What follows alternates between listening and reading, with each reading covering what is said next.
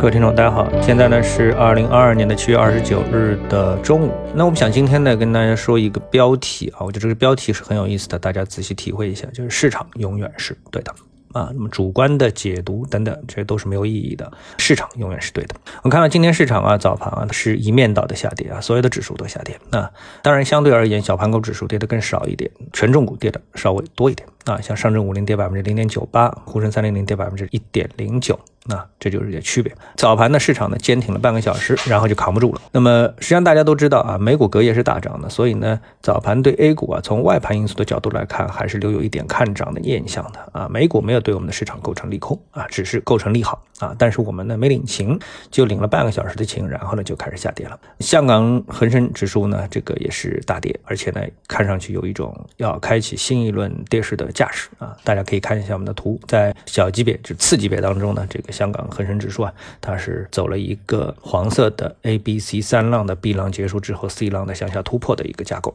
那么我们说 A 股的小盘股指数呢，我们看中证五百和中证一千。那么中证五百呢，相对比较弱一点，所以呢，它现在的一个调整结构呢，看上去。也像是一个 A 浪进入了 B 浪，而 B 浪呢上下上的一个结构啊，这个结构呢开始呢出现了一根阴线，也就是开始向下，这很有可能呢要去完成一个 C 啊，这当然是一个概率性的问题啊。那么中证一千指数呢依然是目前最强劲的一个指数啊，昨天呢是创新高，今天没创新高，拉了一个小小的阴线啊，跌幅呢是百分之零点二五，和权重指数相比呢，那跌幅就小很多了啊，所以很强。那么最后我们来我们来看一下这个权重指数，我们还是以沪深三。零零的期指作为判断啊，那么日线图上我们可以看到这根阴线呢是调整以来的新低啊，然后呢放到六十分钟图的话呢，那你就可以看到这波调整它也是一个向下，然后是一个横盘的 B 浪，那么现在呢是 B 浪的下沿被击穿啊，也就是 B 浪中枢啊下沿被击穿，所以呢你看图之后呢你就可以明白啊缠论这个图是怎么画出来的。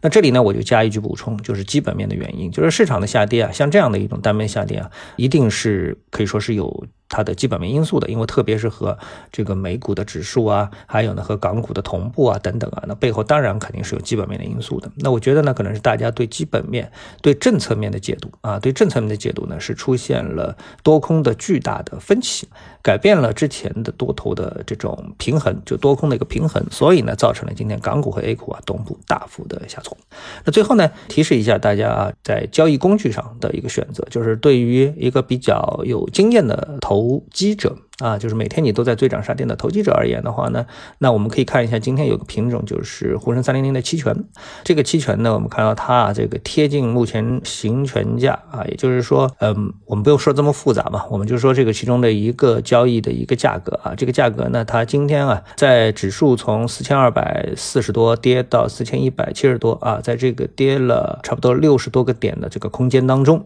啊，那么它的对应的期权呢，是从三十六。涨到了七十啊，最多啊，就是最低三十六，最最高涨到七十二，是有一个百分之一百的一个上涨的这么的一个幅度啊。那么这当然是一个机会了，就是这个幅度，它说当然是一个机会了。所以呢，呃，为什么我放这幅图呢？我是给大家一个提醒，就是说，如果你认为自己是一个很有经验的投机者的话呢，不妨研究一下啊，这个单日更高获利可能的交易工具啊，就是这样的一个概念啊。好，谢谢各位收听，那我们下次的节目时间再见。